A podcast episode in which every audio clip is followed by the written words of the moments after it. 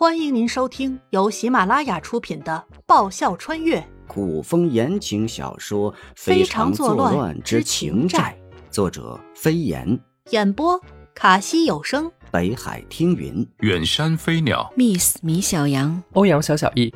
欢迎订阅。第五十九集《出游》。以前嫌硬，不想抱着抱着习惯了。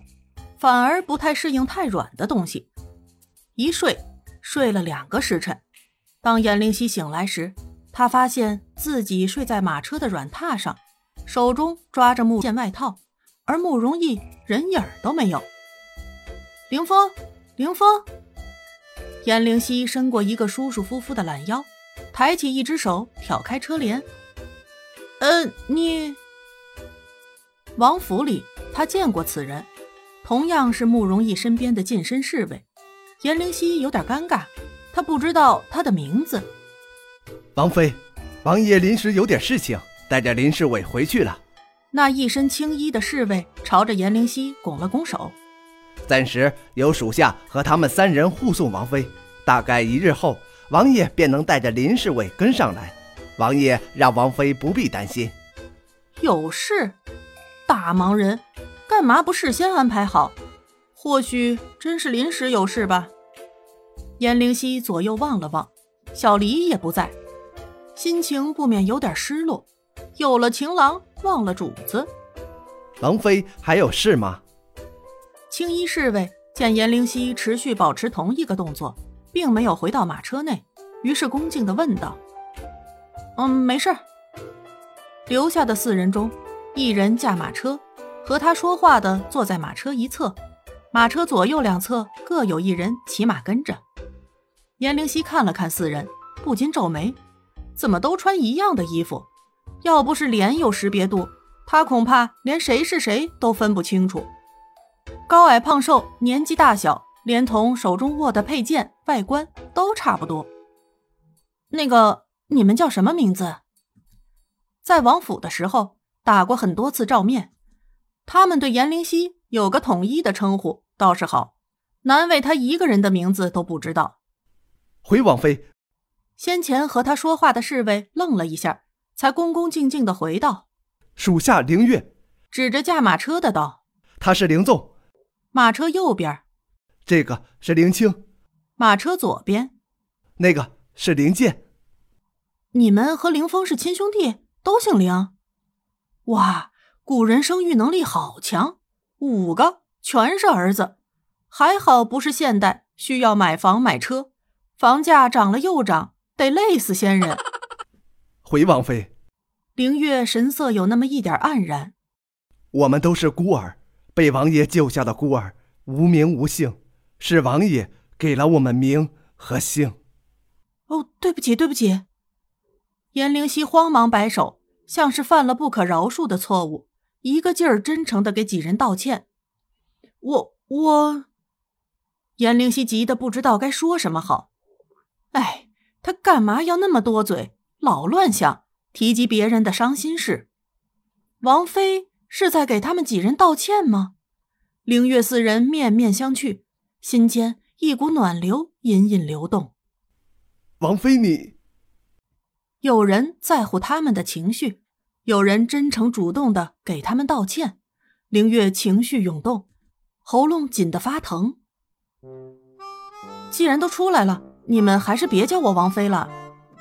颜灵犀莞尔一笑，你们年纪都比我大，虽然吧，两世为人，他的心理年纪早已经无比苍老，可谁让他这个身体的实际年龄偏小呢？要不我叫你们哥哥。在慕容逸没有回来的时候，做你们几天妹妹怎么样？现世他有一哥们儿是个妹控，将妹妹宠成了公主，几乎随叫随到。那时他也想，若是自己有个哥哥该多好。凌月四人抖了抖，相互间一个眼神交流，他们可没那胆儿，敢给王妃当哥哥。不会你们有人比我小吧？没人回答他，颜灵犀再道：“要是比我小，那就叫我姐姐呗。以后姐一定罩着你。颜灵溪豪气的拍拍胸口，可还是没人说话。凌月，你来说。没人说，那就只好他找人说了。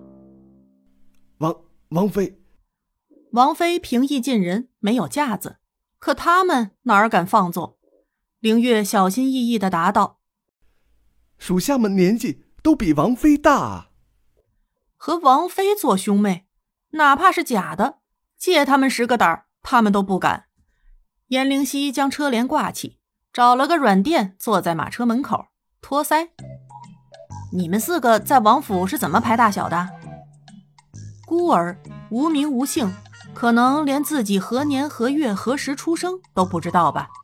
年纪也就估摸个大小，连自己生辰是哪一天都不知道。四人中没有一人回答，默默的赶路。非得让他端架子是吧？颜灵溪故意板起脸，提高音量：“快说！”是在他们之中，我是老大。凌月颤颤巍巍的回道：“其次是凌纵、凌清，还有凌剑。”其余三人都将目光落在他身上，他压力山大呀！你们王爷没出现之前，你是大哥。颜灵溪指着灵月宣布自己的决定：灵纵是二哥，凌清是三哥，凌剑是四哥。别再数下数下的了，我呢，五弟。颜灵溪临时将五妹改口成五弟，他还是喜欢自己一身男装、风流倜傥的俊俏模样。颜灵溪返回马车内，挂好车帘，一番翻找，他的男装慕容易没给他带，车上倒有几件慕容易的便服，颜灵溪换上，虽然大是大了点勒紧裤腰带和腰带还是能穿的。收拾妥当，颜灵溪重新挑开车帘。走出马车，坐到林月身旁。马车内闷，外面冷是冷了些，风景还不错。林月见颜灵溪坐到自己身边，背脊一僵，整个人僵硬的往另一边挪了挪。他的动作变化，颜灵溪自然感觉到了。大哥，我有那么可怕吗？颜灵溪侧头，俏皮的眨眨眼睛。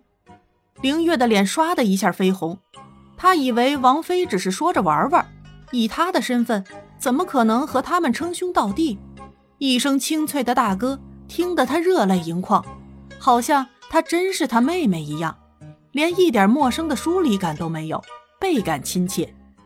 凌月摇摇头，结结巴巴道：“没，没有，只只是，只是男女授受不亲。”说完，将头埋了下去。“你是我哥哎！”颜灵溪打趣道。老哥，你脸红个啥？见凌月窘迫，凌纵、凌清、凌剑捂嘴偷笑。小七，颜灵溪听见马车后方传来呜呜的声音，忙问马车上的林清：“三哥，小七在哪儿？”小七，小七。林青愣了一下，才反应严灵犀叫的三哥是他，哆哆嗦嗦了半天，才说出一句完整的话来。小七在马车后边，也给他搭了一个窝。